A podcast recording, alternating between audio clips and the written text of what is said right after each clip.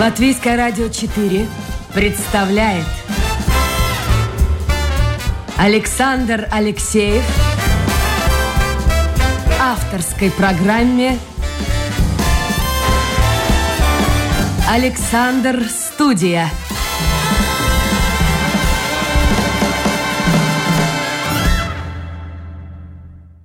Здравствуйте, друзья. В эфире программа «Александр Студия». Как обычно, в это время с вами автор и ведущий Александр Алексеев. Людмила Вавинская, продюсер.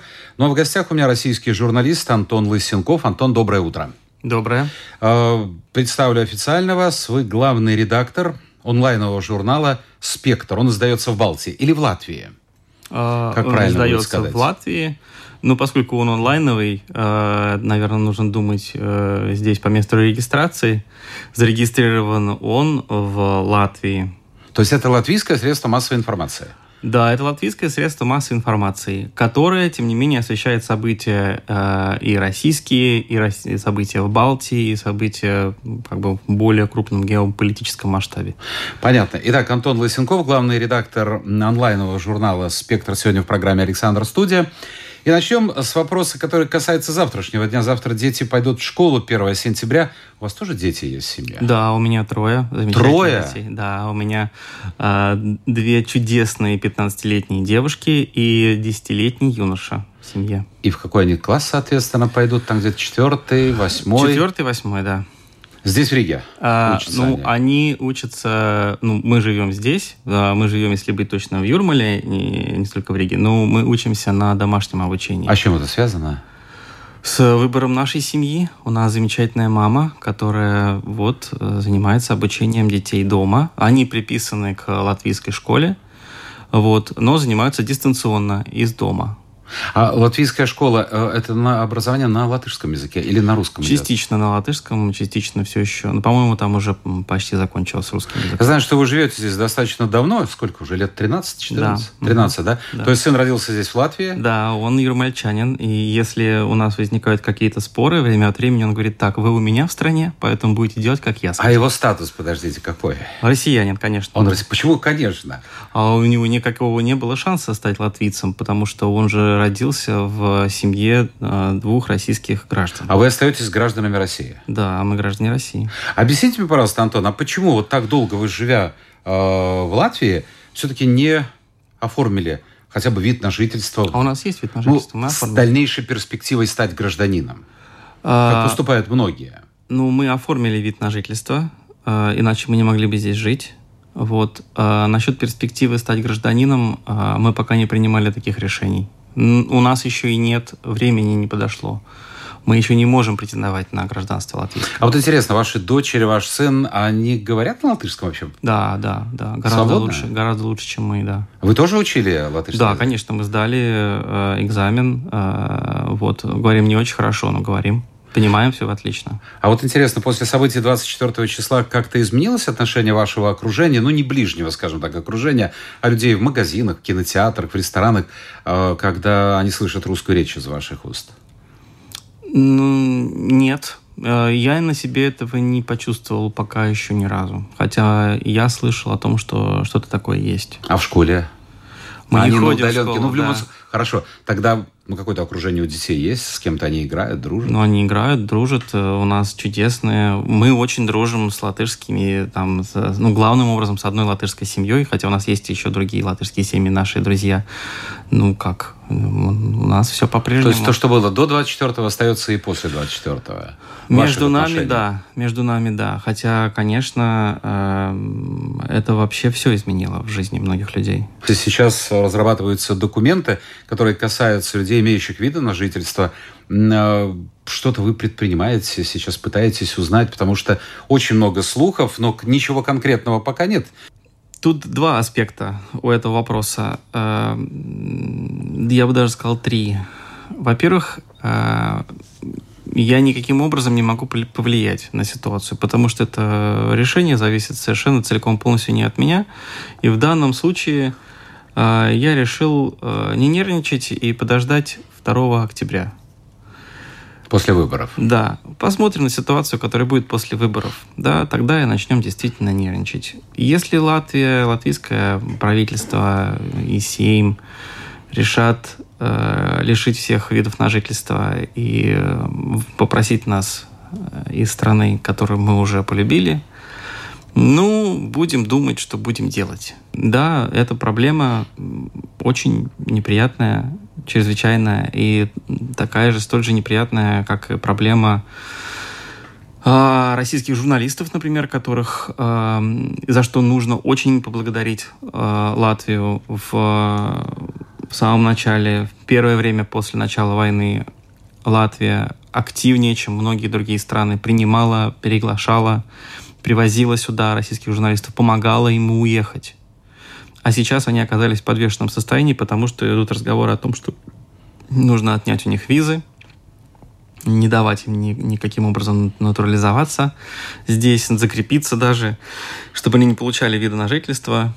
Вот. А, то есть есть некоторая смена отношения к... А с чем это связано, на ваш взгляд? С чем это связано, на мой взгляд? Да все тем же, мне кажется, связано с э, тем, что нужно дождаться 2 октября. Ну хорошо, дождемся. Один месяц у нас впереди. А, давайте мы поговорим о России. Хотя я посмотрел, вас позиционируют, по крайней мере, в интернете, как онлайновый журнал о России, но пишете вы обо всем, в том числе и о Латвии. Но хотелось бы узнать, а откуда информация о России? Потому что вы живете и давно живете здесь, в Латвии. А где источники информации? У нас около сотни авторов, репортеров, э, корреспондентов, которые живут и работают и продолжают сейчас. Э, ну, сейчас гораздо меньше, конечно. Но э, у нас до сих пор остались корреспонденты и репортеры, которые работают в России и Украине. И ну, там ну, сейчас еще часть команды уехала, уехала уже находится в Грузии. Вот. Но э, у нас источники информации сохранились в России. А на каких условиях они работают там? То есть насколько они легальны там?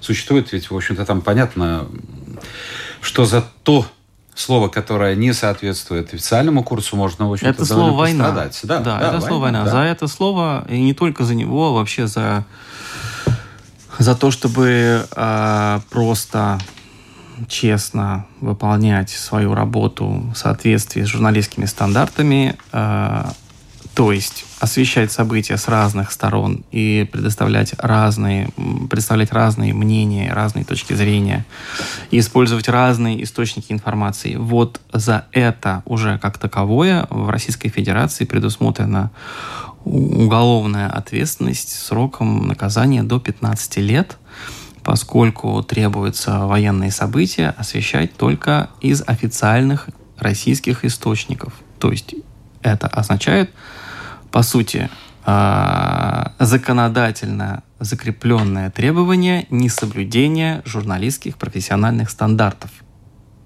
Хорошо, но тем не менее, как они работают, корреспонденты там? Смело работают. Но мы пытаемся их э, всячески То есть они под закрывать. псевдонимами какими-то? Они под псевдонимами, а иногда мы, не то что не иногда, а мы убрали имена э, из подписи материалов, чтобы тяжелее было связать э, конкретный материал с конкретным человеком. Э, в России ваш сайт недоступен? А, Только через VPN идет. Да, да, да, трижды недоступен, потому что Почему трижды? Что потому что нас блокируют уже трижды, один и тот же наш домен заблокирован три раза. Вот э, сейчас вот недавно буквально пришло последнее решение э, о том, что опять нас заблокировали, хотя мы уже были в заблокированном Послушайте, состоянии. а чисто юридически, если вы являетесь средством массовой информации Латвии, каким образом это действует на территории другого государства, от решения российских властей? А, а оно одностороннее. Российские власти считают себя э, вправе, ну, собственно говоря, так поступают многие другие власти, в том числе и латвийские, считают себя вправе оградить от э, информации, которую они считают э, незаконной. Так, или... может, правильно они поступают, нет?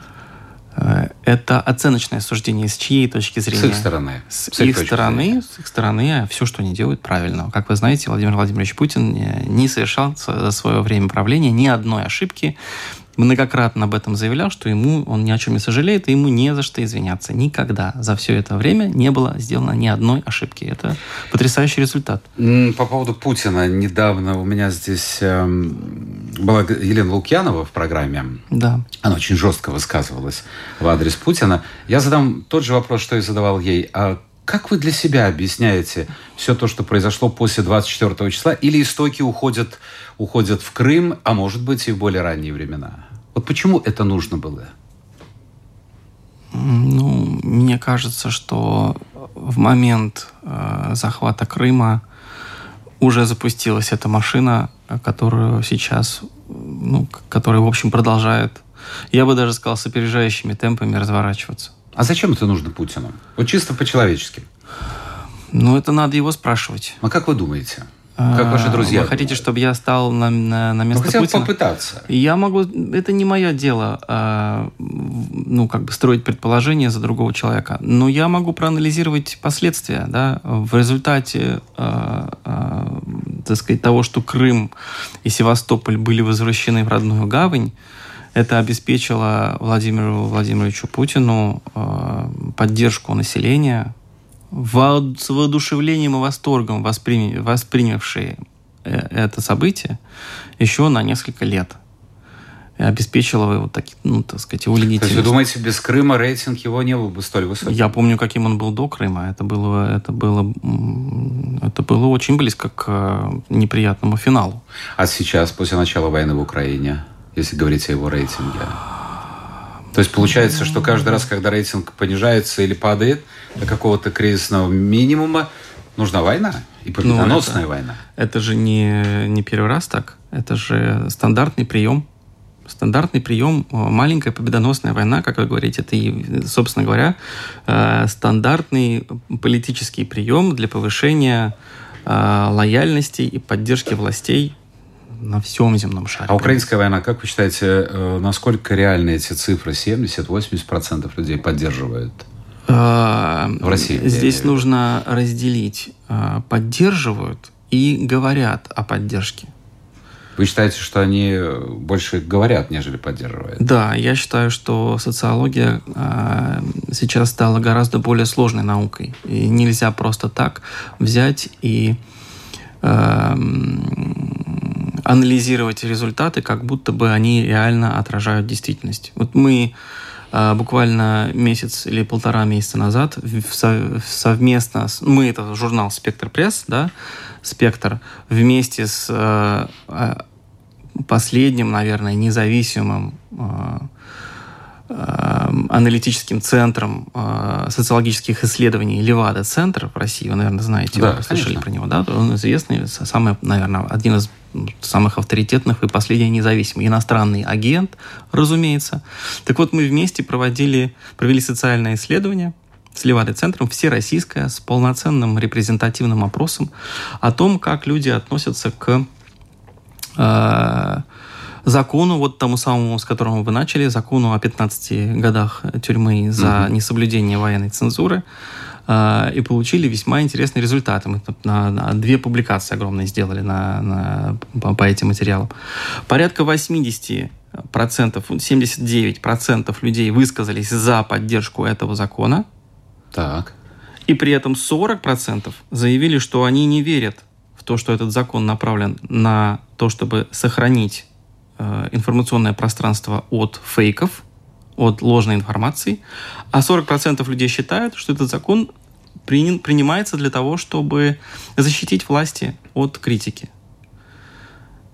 Понимаете, вот здесь, если ты немножечко, эм, ну, чуть умнее задаешь эти вопросы, вскрывается на самом деле реальная ситуация. То есть 80% без малого да, поддерживают официально, если их спросить, они поддерживают этот закон.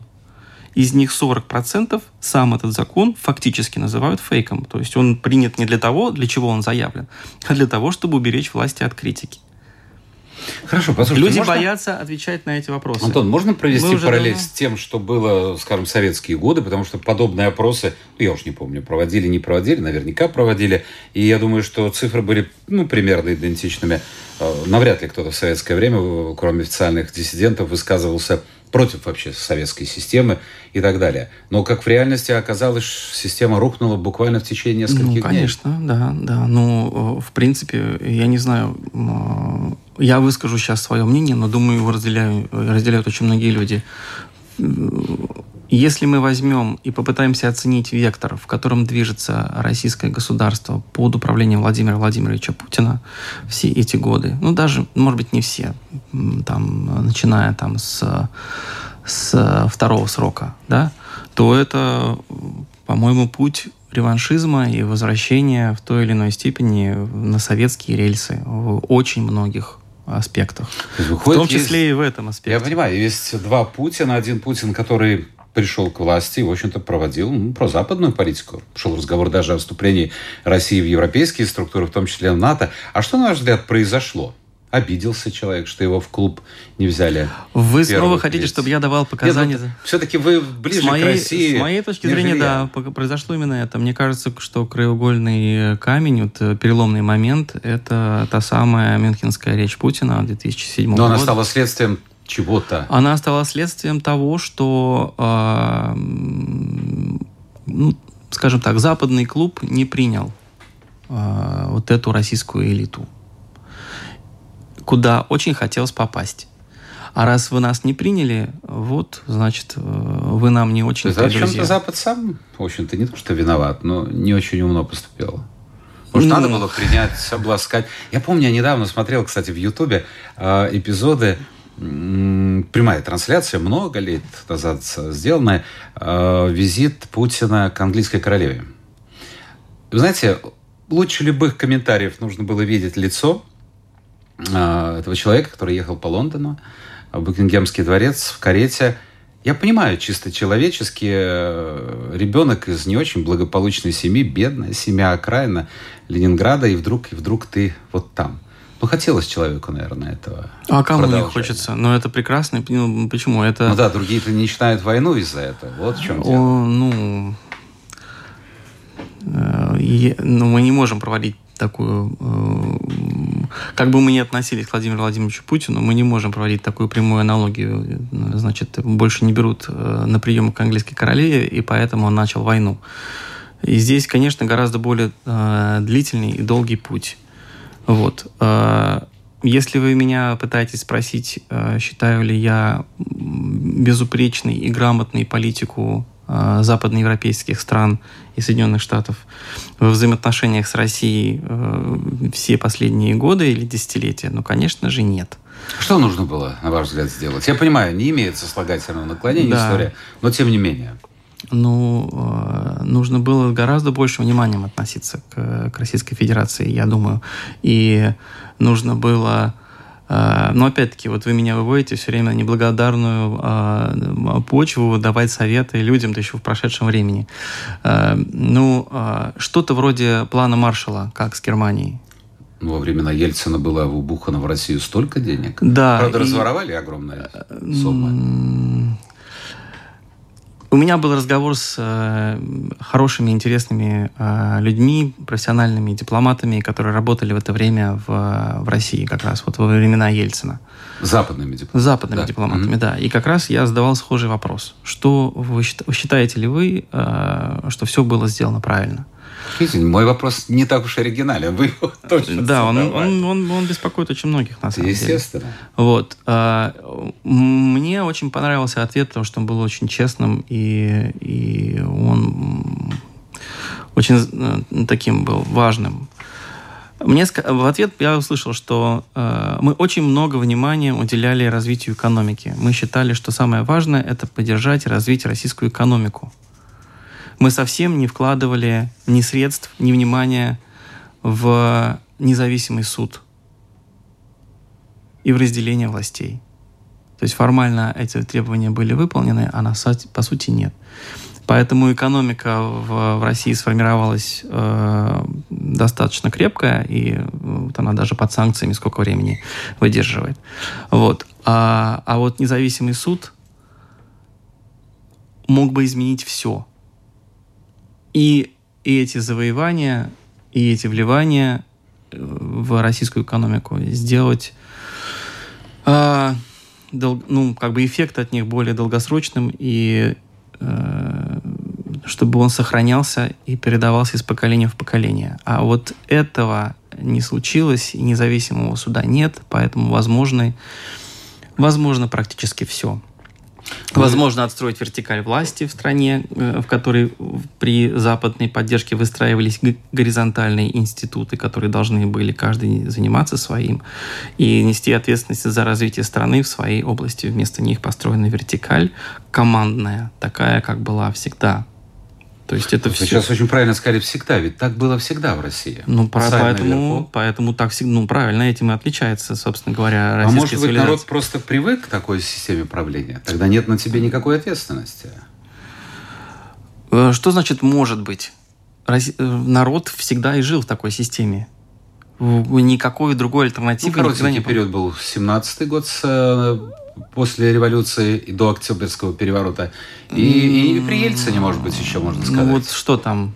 Ну, несколько, несколько месяцев, месяцев да, и при Ельцине пара-тройка лет. Ну, как бы, да, э, что народ и цивилизация может за это время, э, так сказать, вкусить, да, и понять.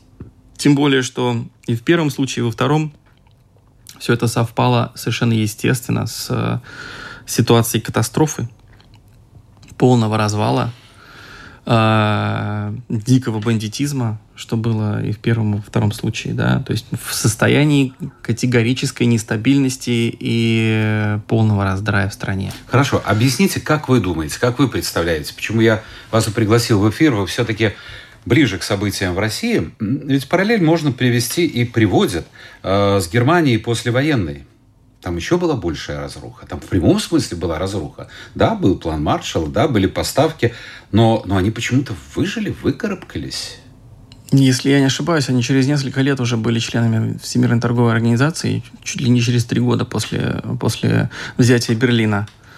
А, и в отличие от итогов а, Первой мировой войны, после Второй мировой войны, именно западная цивилизация сделала все, чтобы немцев э, включить в свой мир как можно скорее. А Россию не включили?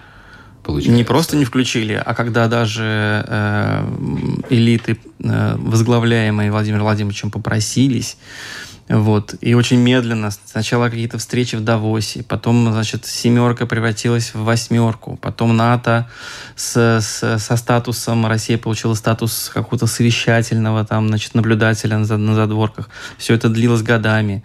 Между, э, э, Всемирная торговая организация не принимала, не принимала, не принимала. То есть я к тому, что э, в отношении России после развала, развала Советского Союза не было такого ощущения, что а, давайте, давайте, быстрее мы вас сейчас вот обнимем и прижмем. Наоборот, не торопитесь. Вот вы сначала То есть сделаете... мы помогаем вам, но мы на расстоянии. Да, ну мы, мы вам помогаем, но мы вас очень критикуем за ваши действия в Чечне. Да, мы, мы вам помогаем экономически, но вам нужно сделать домашнюю работу и позаботиться о правах человека. Мы вам помогаем, но вот еще нужно то-то и то-то и то-то вам сделать. А как закрыть Западу глаза? Это разве это? было неправильно? Это было правильно. правильно да. Естественно, это было правильно. Вот. А, но привело к этим результатам, какие ну мы это имеем. как американцы. Кто это из американских президентов говорил о ком-то из лидеров э, тоже тоталитарного государства латиноамериканского, он сволочь, хоть, хоть он и сволочь, но он наша сволочь. То есть вот здесь этого не было. Здесь этого точно не было. Э, ну, я не могу сказать, э, я не могу точно сказать, с каким знаком я к этому отношусь. Да, э, конечно, э, я всецело за то, чтобы были права человека, разумеется, да, э, и за то, чтобы, э, э, так сказать, и в Чечне все по-другому могло бы было бы быть, да, но при всем при этом,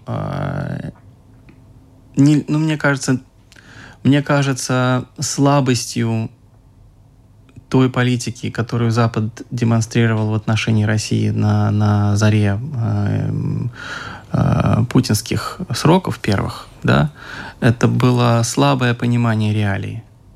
Хорошо. Сейчас это понимание есть со стороны Запада, как вы думаете? По-моему, еще хуже. Еще хуже? Ну, по-моему, еще меньше понимания, да. Тогда во что это все обратится, на ваш взгляд? Как долго вам придется жить в эмиграции? Вот да, я думаю, долго придется жить в эмиграции. А что должно послужить? Уход Путина или, или какой-то переворот? Или вообще что может измениться? И что может, вернее, изменить? А, да. Говорят, Знаете, ответ на этот россияне вопрос... говорят, кстати, а, ну, люди, скажем так, придерживающиеся левых позиций, левых взглядов, они говорят, что уход Путина, может быть, даже спровоцирует и куда худшие последствия.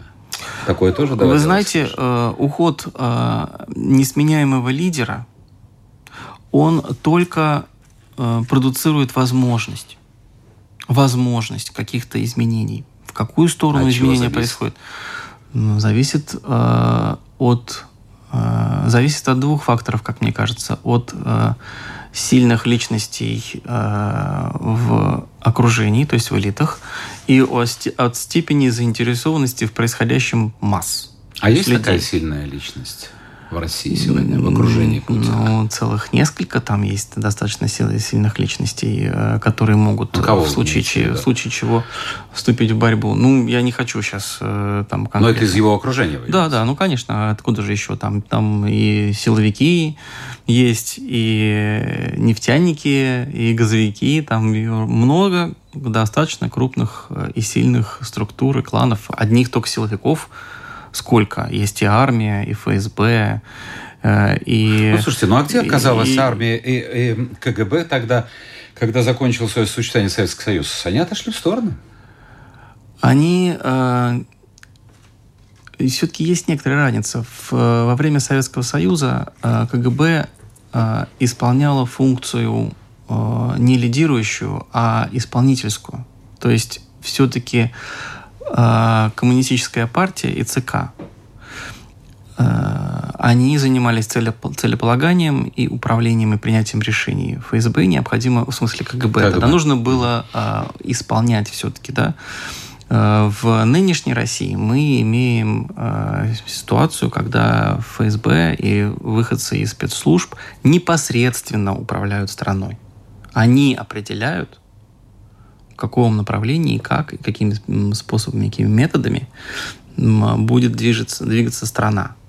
То есть в э, сравнении с ситуацией в Советском Союзе здесь мы видим, что ну, то есть КГБ, грубо говоря, становится, стало управлять страной. Поэтому здесь э, э, у, у комитета э, была возможность сказать, ну вы тут разберитесь, грубо говоря, с политикой, да? А мы поставим в сторонке. Мы поставим в сторонке, мы, мы, мы, мы посмотрим, чем все кончится. Ну, была попытка захвата власти э, ГКЧП, ГКЧП да, но она не, не, не была успешной, да. Ну, потому что за 70 лет действительно большая усталость была накоплена от вообще, в принципе, этой идеологии. Никто не хотел ее особенно поддерживать. Вот. Сейчас у нас ситуация, когда а, силовые структуры непосредственно управляют страной. И, в общем-то, я думаю, у них ее придется вырывать. Сами они ее никогда не отдадут. Ну, а вы думаете, что среди людей, представляющих силовые структуры, нет прозападномыслящих? Я просто думаю, уверен, есть такие люди. Есть, наверное, такие люди. Очень многие из тех людей, которые сейчас находятся у власти, раньше были прозападно настроены. Но это э, в каком смысле прозападные? В том смысле, что они Которые хотят... могут свободу... повернуть Россию, ну, скажем так, как Петр Первый повернул ее.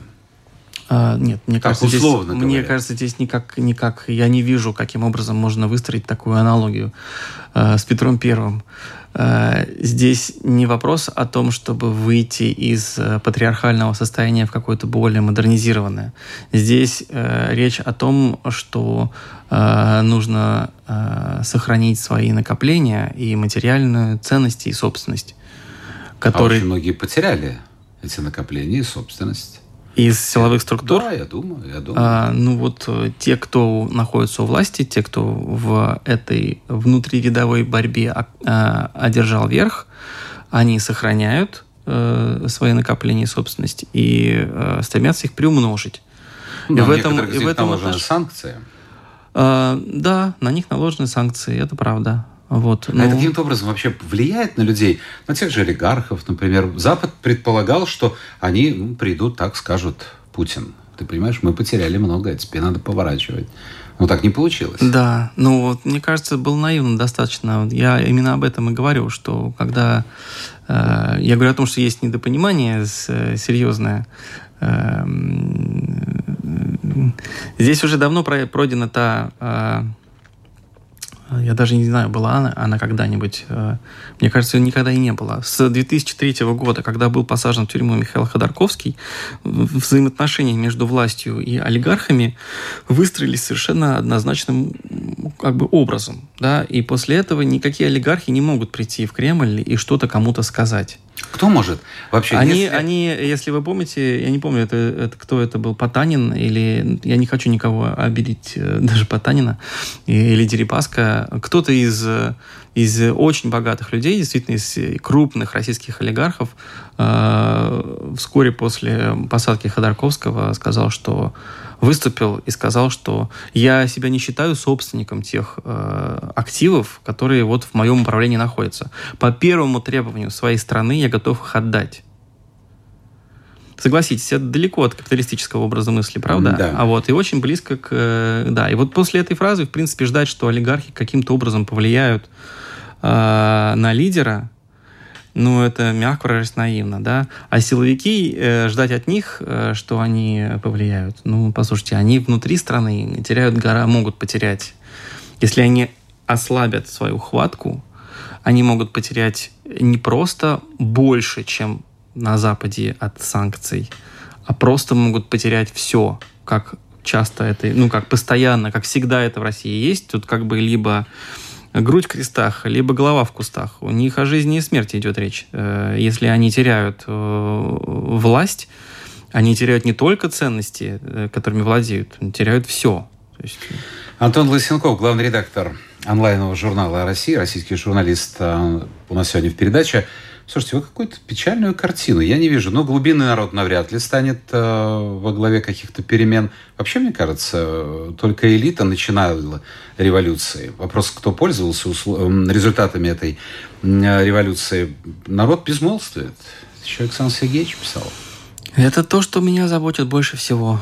А когда-то момент наступит, Хотя черт его знает, зачем этот камамбер простому человеку, если он ходит в туалет в деревянном домике во дворе? Ну, Опять-таки Запад здесь просчитался, вводя эти санкции, а, получается. А, вот сейчас хочется позащищать немножко Запад, потому что Запад, э, он, э, мне кажется, пытался применить ту же модель, какую он использовал в, в своем противостоянии с Советским Союзом. Образ жизни, да, западная музыка, западный образ жизни, свобода, экономическая, прежде всего, свобода. Тогда было все это недоступно э, советскому человеку, угу. да, и было желаемо многими в Советском Союзе, уставшими от высокого эмоционального подъема 20-х годов, от э, э, оттепели 60-х, когда можно, когда была э, жива идея построения коммунизма или социального общества, когда, э, ну, может быть, можно говорить, что были такие э, пики духовного подъема вот в первые, первые э, десятилетия после революции и десятилетия после Второй мировой войны, когда советский человек готов был идти на жертвы ради великой цели. Вот, вот это можно было бы там сравнить с какими-то другими... Великой цели вы имеете в виду чисто материальной? А, они были, они были не, не столько материальные, а цели построения э, справедливого общества. Когда... Но это опять касалось элиты. Я думаю, ну, на простом уровне. Это была жвачка, это были джинсы, это было что-то такое. Я помню выставку это то, что американскую после. в Москве. Это то, что... Э, да, это вот... Э, что я хочу сказать? Я думаю, что э, эмоциональный подъем 20-х, 30-х годов и там 50-х, 60-х годов все-таки был искренний. А сейчас? А вот, э, позвольте, я продолжу. А, а вот э, потом, после этого, шло разочарование в этом эмоциональном подъеме, что ничего не все равно не получалось сделать, ничего не выходило.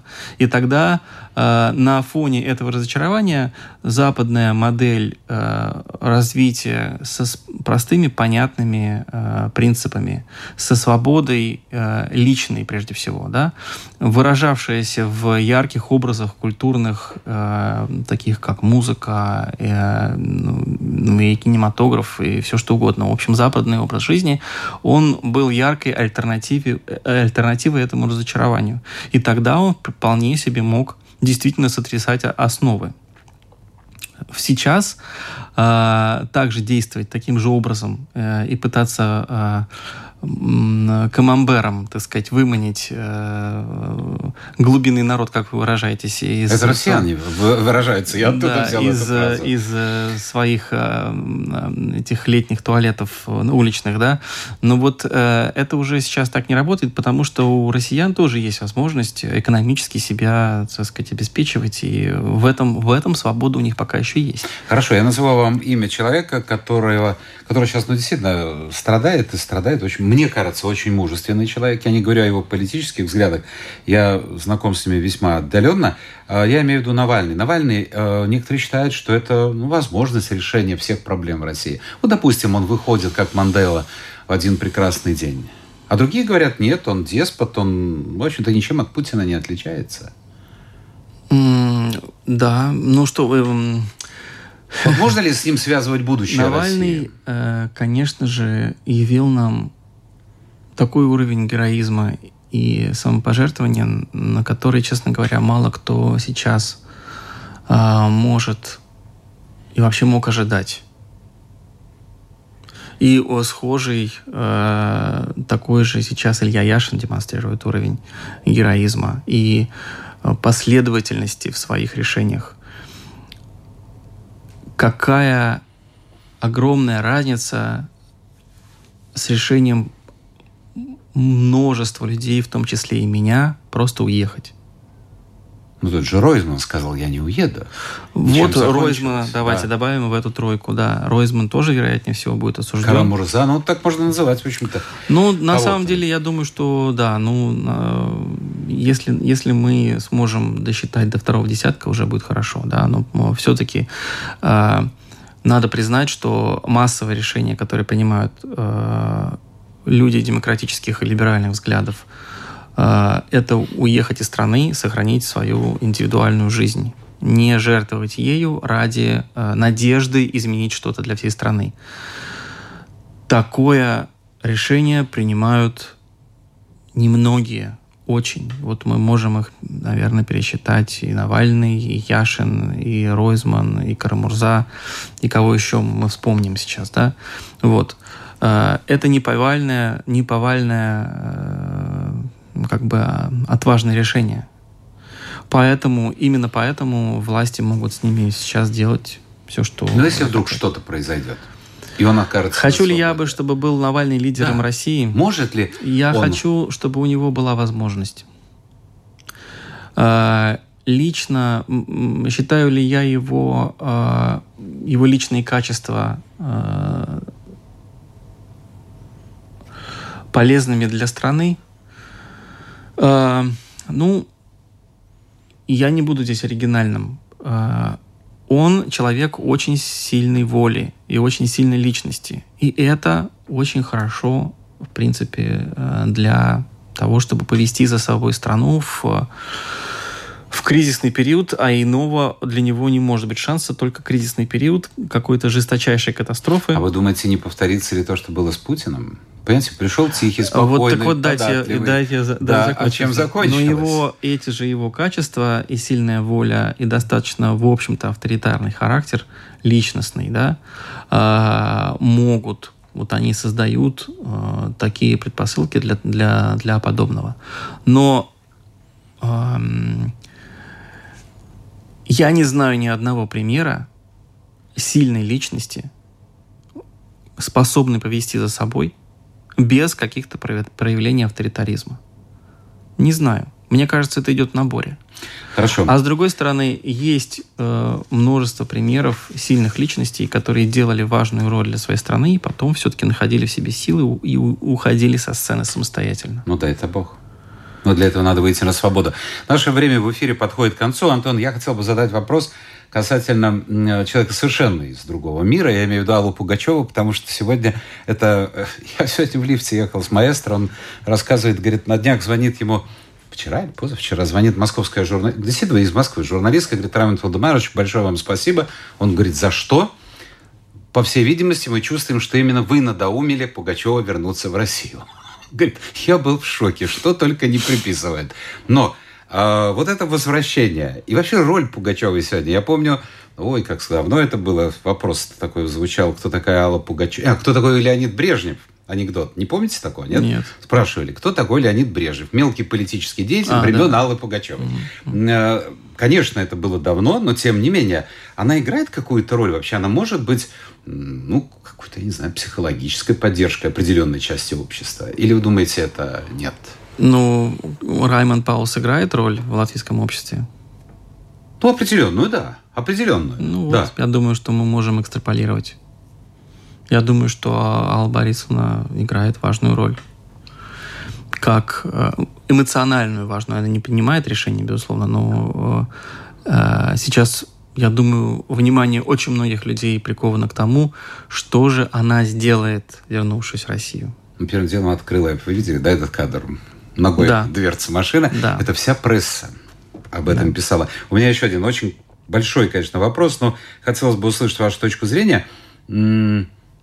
Почему так, прямо как по мановению волшебной палочки, а в тех же социальных сетях стали обливать грязью люди, я имею в виду в комментариях, а не в статьях, а, тех, кто не поддержал войну, уехал, может быть, вернулся, в адрес той же Пугачевой, Галкина, ну и так можно перечислять Шевчук и так далее, и так далее. Откуда, вот где эти люди были? Они что, таились, они были рядом с нами? Почему они вот высказывают? Их же никто не заставляет высказывать свою точку это, зрения. это сложный комплекс, на самом деле. Во-первых, э, это своего рода технология. Э, Это своего рода технология, которую можно включить и выключить. Да?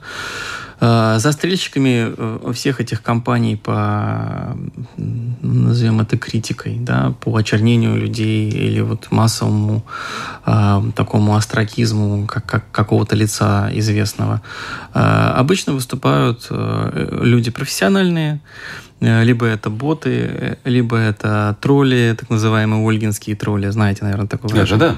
Вот. а, И эм, естественным, к сожалению, э, естественной реакцией для многих людей бывает присоединиться к общему хаю. Когда уж тебя никто не заставляет. Тебя никто особо не заставляет, но если ты видишь, что все вот начинают высказываться, высказываться, высказываться массово в, э, в адрес какого-то человека, и этого много, тебя вдруг подмывает, а тоже, в общем-то, что-то сказать. Да? Вот присоединиться к толпе. То есть это А, было всегда.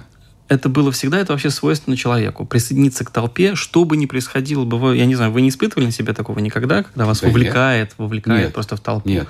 Нет. Я ну вот страшно не люблю толпу, кстати. Никто Это не любит толпу, но это стихийное, что-то в этом есть, хтоническое в, в нашем характере. Тебя просто вовлекает э, э, принять участие к чему-то Но массовому. это то, что было в 1937 году. Когда том все числе, массово да. учат. Ну, хотя там, там В том числе, да, в том числе, да. А потом сейчас, э, как бы, да, свой голос добавить, ты еще таким образом вроде как и лояльность свою подкрепляешь в- на, на фоне, там, друзья скажут, что какой-то... Ну, эта практика показывает, что тот, кто стучит, тот первый становится жертвой. Это практика а, под постфактум показывает. Да. Не во А время пока- а пока массового кажется, стука, да, что- который тоже стал массовым сейчас. Я думаю, вы зна- знаете, что это явление тоже происходит. Слушайте, 140 тысяч. Да, Да, это, да, вообще- это вот... Это же люди, которые жили можно- рядом с нами. Это можно сравнивать э, с 1937 годом уже. Но не по степени репрессий, конечно, а по степени доносительства. Это уже удивительно, конечно. Антон, спасибо. Спасибо за участие в эфире. Наше время действительно полностью завершилось. У нас сегодня в гостях в программе «Александр Студия» был российский журналист, главный редактор э, онлайнового журнала э, ну, о России и от мире. Э, Журнал называется «Спектр». Антон Лысенков. Э, Спасибо всем тем, кто был вместе с нами. Это была программа «Александр Студия». Завтра новый день, новый эфир и новые гости. Пока.